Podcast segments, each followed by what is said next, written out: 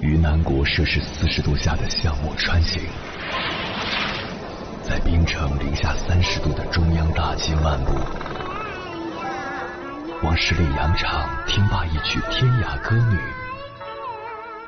西出阳关凭黄沙穿金甲，风霜雨雪，四季如歌，不曾倦怠。我翻越高山，无所畏惧水深和火热，只为打破这千山万水的阻隔，与你相遇。我是英波，我在原来的地方等你，不见不散。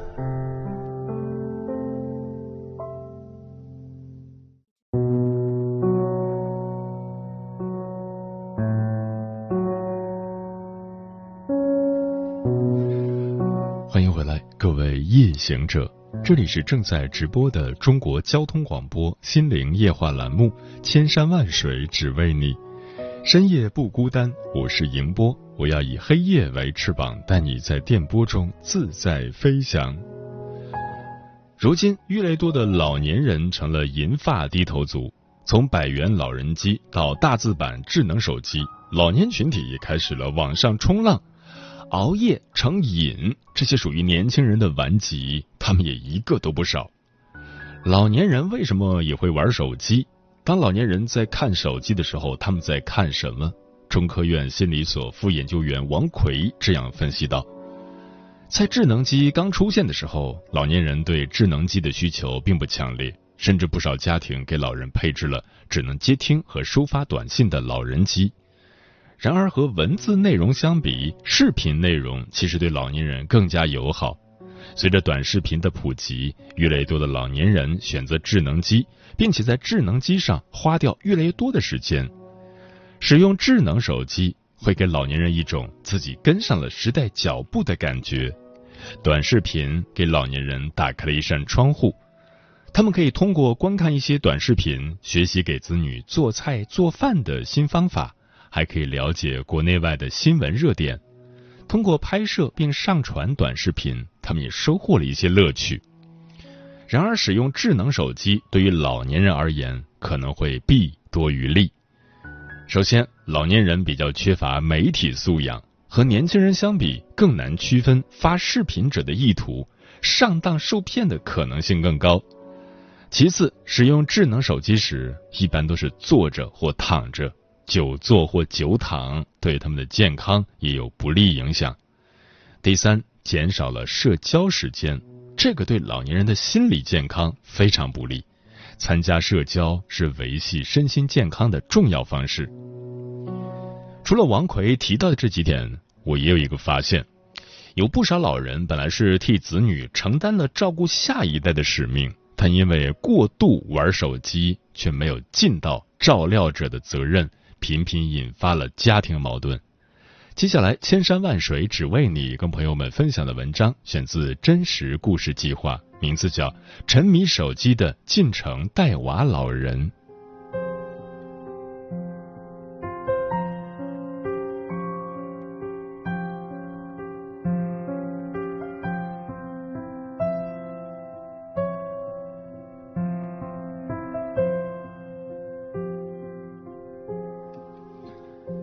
婆婆来北京的目的是帮我们带娃，这是她主动提出来的。初到北京的那天晚上，她洗完澡，要求我们不要在客厅走动，也不要说话，她要拍一段视频。我跟老公面面相觑，就不禁觉得好笑。想不到婆婆现在变得如此潮流。只见婆婆熟练的打开短视频软件，将手机竖立在桌上，对着镜头开始左扭右扭起来。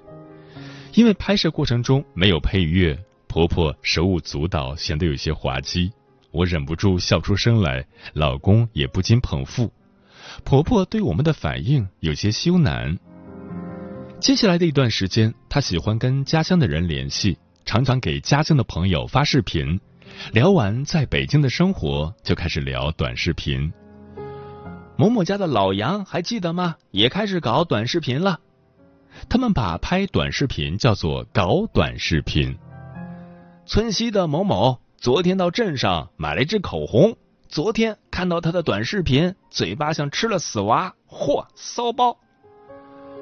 我也关注着婆婆的视频账号，她保持每天拍一个的节奏，无非是跳跳舞、唱唱歌。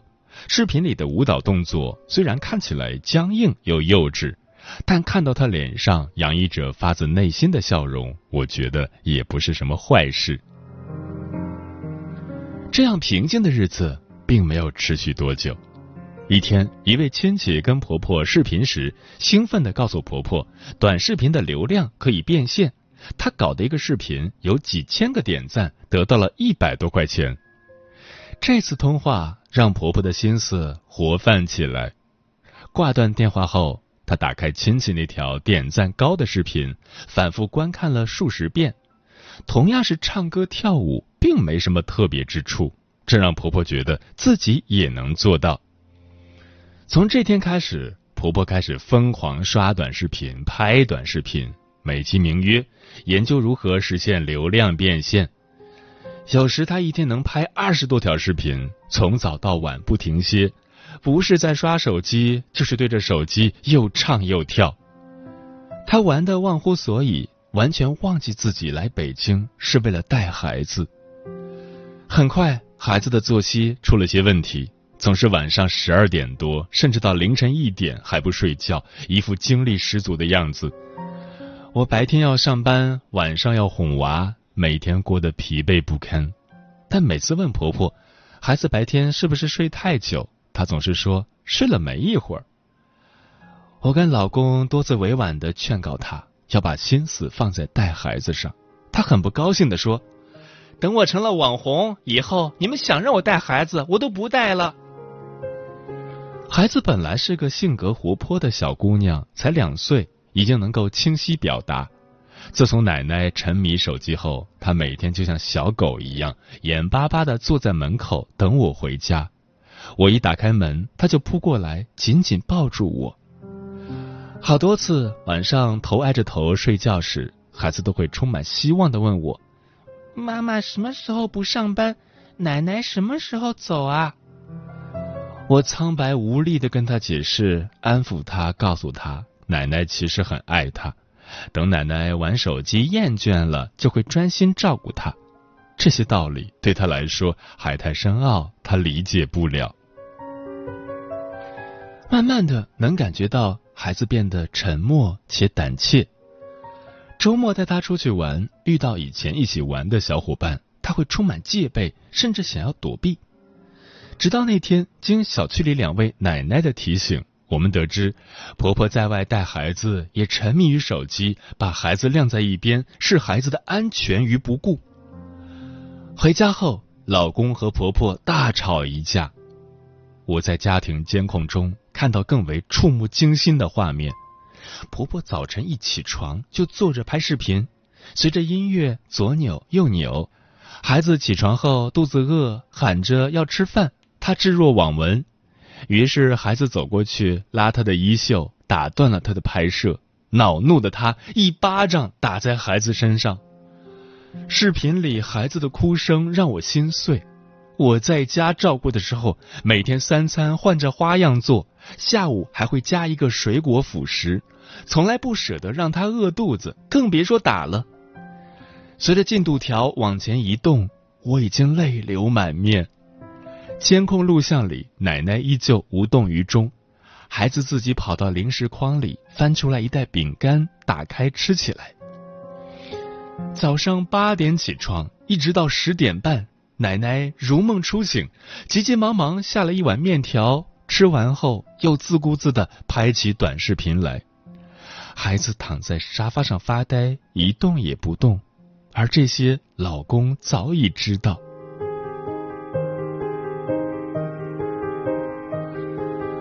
我和老公都是孝感市大悟县人，还是高中同学。经过多年恋爱长跑，最终修成正果。但对于他的家庭，尤其是他的母亲，我知之甚少。婚前婚后的数次见面中，朴素憨厚是我对他的一个大体印象。和我的母亲一样，婆婆一辈子生活在老家，没有出过远门，他们身上有着很多相同的印记。婆婆吃过很多苦，多年来一直跟公公情感不和，分居多年，形同离婚。她几乎是以一己之力将三个儿子抚养长大。说起那些苦难往事，没有人不会为此动容。生活的重压塑造出她一脸的苦相，很少露出笑容。也许这正是她需要通过手机获得快乐的原因。二零二零年八月，北京还骄阳似火。婆婆从老家过来，说是帮我们带孩子。老公大喜过望，我也非常感激。由他帮忙照顾孩子，就能把我从全职妈妈中解放出来，重新回归职场。毕竟我和老公同时赚钱，生活压力会小很多。我从事的是文案策划类工作，这个行业讲究推陈出新。当了两年的全职妈妈，还能有公司接纳，已经十分不易。老公是一名码农，也就是现在的新生代农民工，每天早出晚归。这些年，我们两个努力存钱，掏空积蓄，也只够在家乡买一套小房子。于北京而言，我们是千千万万个北漂族中的一员。当初怀揣梦想来到这座城市。老公希望能够在此扎根，如今成了他的一块心病。相对而言，我并没有这样的执念。不过，我们的共同目标都是继续努力存钱。有了孩子后，他希望过几年回家乡换一个大的学区房。也许倒腾几次后，真的可以在北京买，毕竟这里有全国最好的教育资源。为了节省人力，努力赚钱，当初老公请求过婆婆来北京帮我们带孩子，她每次都以过不惯城里的生活为由拒绝。我们逐渐对此不抱希望。当婆婆主动来到北京带孩子，令我们出乎意料，感激之情溢于言表。但谁也没想到，手机逐渐成为她生活的中心，而非孩子。刚开始，我担心他很难融入社区生活。每天遛娃时，我都带着他，介绍小区里一起带孩子的奶奶、妈妈们给他认识。大家带带孩子，年纪差不多，熟悉起来后，自然而然会有很多共同话题。而这个时候，他已经开始沉迷短视频，带他出来也是为了防止他继续沉迷下去。直到一个周末。我跟老公带着孩子去附近的公园玩，碰到了同小区一起带孩子玩的两个奶奶。我们闲聊几句后，他们说：“小陈，让你妈妈以后出来不要总玩手机吧，每次玩的入迷，你家孩子有几次都差点被快递车撞倒，都是我们拉住的。”奶奶们说的很诚恳，我感觉愧疚又难堪，连忙向他们道谢。转头看到老公的脸色无比难看。回家后，老公跟婆婆大吵一架，这时我才知道，老公早已在监控中看到了实情。当初，老公为了不错过孩子学会走路的那个瞬间，很早就在家里安装了摄像头，只有他有权限查看。吵架时，他口无遮拦的说：“我昨天看了监控。”你下午让孩子足足睡了五个小时，而你一动不动的坐着玩了五个小时的手机。这句话一出口，婆婆哭喊着说：“你们在家安装监控监视我，出门又找人监视我，我做了什么伤天害理的事情，要你们这样对待？”那一刻，我身心俱疲，同时开始怀疑婆婆的到来是否正确。看完录像。我第一次产生让她离开的念头，不过没跟老公明说。在这之后，婆婆自我约束了几天，每次出门都不带手机。虽然回家之后还是照旧，但能够保证孩子的安全，我已经别无所求。我把这个想法告诉老公，他露出一副很为难的表情。他也知道自己妈妈带孩子太过敷衍大意。但我们的经济压力确实比较大，他一直梦想着能换一套学区好一点的大房子，如果她妈妈离开，我又得做全职主妇，只剩她一个人挣钱。她跟我商量，能不能再忍受一段时间，等孩子上幼儿园就好了。她向我保证，一定会让婆婆改正过来，最起码保证孩子吃饱穿暖。我沉默了几分钟，现实让我选择了妥协，却又感到愤怒。我当然也希望夫妻俩能够共同奋斗，换一套好的学区房。难道因为这个就要牺牲孩子吗？调整好情绪，我们平心静气的和婆婆深入沟通了一次，对她帮忙带孩子的事表达我们的感激，也直言她的网红梦有些不切实际。虽然沟通效果并不是很好，婆婆从指责我们干涉她的人生自由开始，逐渐扯进家庭琐事，认为我们无视她的付出。谈话到最后。她嚎啕大哭起来。晚上睡觉前，我再次跟老公提起让他妈妈回家。一方面，主要是因为孩子的变化让我心疼；另一方面，婆婆帮我们带孩子也只是白天那一段时间。我每天下班后还是要做家务，给孩子洗澡、早教等，周末还得兼顾做饭，真的身心俱疲。可老公依然对婆婆抱有希望，觉得婆婆还可以拯救一下。他天真的以为婆婆有网瘾，治疗网瘾最简单粗暴的方式就是断网。于是他趁婆婆不在意、不注意，将她的手机设置成六小时上网制，上网时间超过六小时便会强制断网。断网第一天中午吃完午饭。我刚打算在工位上趴一会儿，婆婆的电话就打进来了。她声音焦灼的询问家中为何断网，我表示不知情。挂断后，她又陆续打过来三四个电话，催促我去找电信公司的人来解决。晚上下班到家，我看到孩子在一旁自己玩耍，婆婆抓心挠肝的坐在沙发上摆弄手机，像一个犯了毒瘾的瘾君子。看到我回来，她再三催我赶紧给电信公司打电话。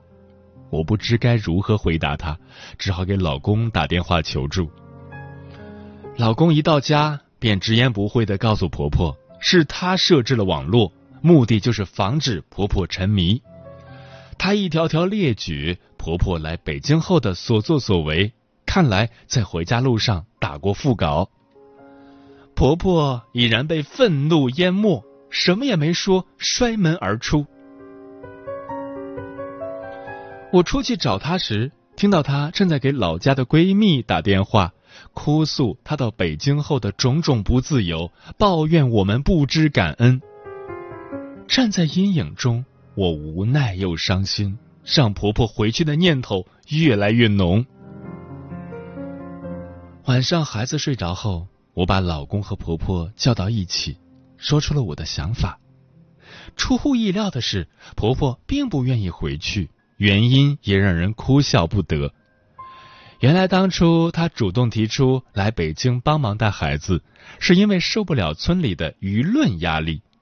村里人觉得婆婆应该尽职尽责，帮忙带孙女，不然以后儿子儿媳不给养老。我认真的告诉她，她来帮我们是情分，我们很感激。但这并不是他应尽的义务，而且无论怎样，我们都会给他养老的。更让我出乎意料的是，老公他以强硬的态度赞成婆婆留下来，并且指责我在对待孩子的问题上过于小题大做，以致家中鸡犬不宁。婆婆也趁此机会将矛头指向了我。那一刻，他们母子俩出奇的团结。仿佛两个小时前的激烈争吵只是做戏给我看。这次谈话后，我跟老公的感情降至冰点。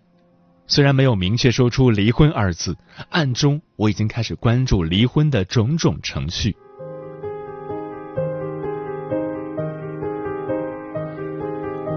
十一假期来临，我带着孩子回了一趟娘家。为了与我缓和关系，老公随后也跟着过来。让我没想到的是，几年没回村，印象当中憨厚朴实的大爷大妈们都玩上了短视频，连我七十岁的爸爸也玩得忘乎所以。当时公司推广运营需要，我也下载了那款短视频 app，但没想到现在已经下沉的这么厉害。短视频的内容都是定向推送的，大数据时代的精准计算，结合十五秒的视觉刺激，让很多明白原理的青壮年都沉迷其中。更何况，刚刚接触网络的山村老人和孩子呢？村里的青壮年多数都已外出务工。剩下留守的老人儿童几乎人手一部手机，在上下滑动中寻找属于自己的快乐。我和爸爸谈起婆婆的网红梦，也谈起我的苦恼。爸爸听完后，给我讲起他年轻时候的故事。那时候他擅长吹长笛，县文工团来乡里招人的时候，他想去报名，结果爷爷病重住院，他也就耽搁了。这么些年，每当生活困顿的时候，他都会想：如果当初报名成功了，如果当初被选拔上了，人生是不是就会不一样？爸爸说，他们那一代人有太多人没有过好这一生，所以现在能有这样一个平台去看世界，感觉很满足。至于梦想，多大年纪都有追求的权利。我一时语塞。什么也没说。从老家回来后，我跟老公的关系稍微缓和一些。刚到家的这天，婆婆沙发还没捂热，就跟小区里几个奶奶一起去颐和园拍视频去了，直到晚上十一点多才回来。他们好像从那次活动中尝到了甜头，此后的很多个周末，他们都约着出去逛去拍。早上五点多就出发，深夜十一二点才回来。那段时间，婆婆每天都很高兴，因为短视频确实涨了几十个粉丝。不过，大部分都是家里沾亲带故的朋友以及村里人。大家在评论里恭维她，变成城里人了，洋气了，变漂亮，变年轻了。这些让她更加坚信自己总有一天会成为网红。但是横亘在我们之间的问题一直没有解决。从周一到周三，婆婆一整天都躺在床上，孩子被迫独立成长，自己玩，自己找东西吃，自己去小马桶拉臭臭。婆婆只有在自己肚子饿时才会起床做一口吃的，自己吃完，匆匆喂完孩子，又回到床上去。这一次不等我表示不满，老公已经爆发了。饮食不规律，加上不出去运动，孩子明显瘦了，精神状态蔫儿了许多。在苦口婆心劝说不通的情况下，老公怒摔了婆婆的手机。矛盾又一次激发，这次婆婆自己提出要回老家，我们没有阻拦。婆婆离开后，意味着我短暂的职场生涯就这么草草结束，再次回归到家庭主妇的生活。但我内心是舒畅的，孩子只有自己带才会放心。正所谓距离产生美，婆婆回老家之后，我还是能看到她每天拍的短视频，想起爸爸的话，也算能够平心静气的看待她的梦想。祝愿她梦想成真。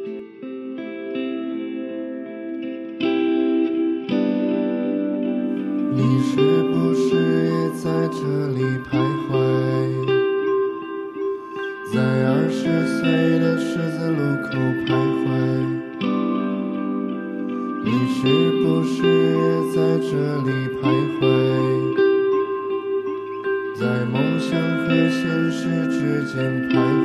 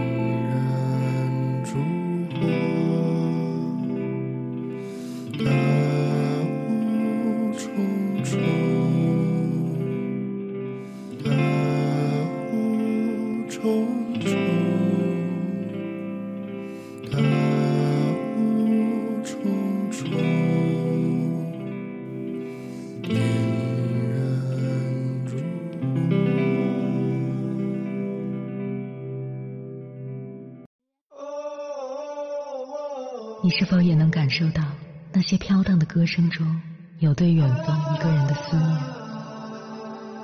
你是否也有遗憾？那些装进信封却始终没能寄出去的千言万语？你是否也走过从南到北那漫长的路？遇见，也错过那东来西去的人。当往事随风，爱。一尘风，凌晨时分，跨越千山万水，讲述和倾听我们的故事。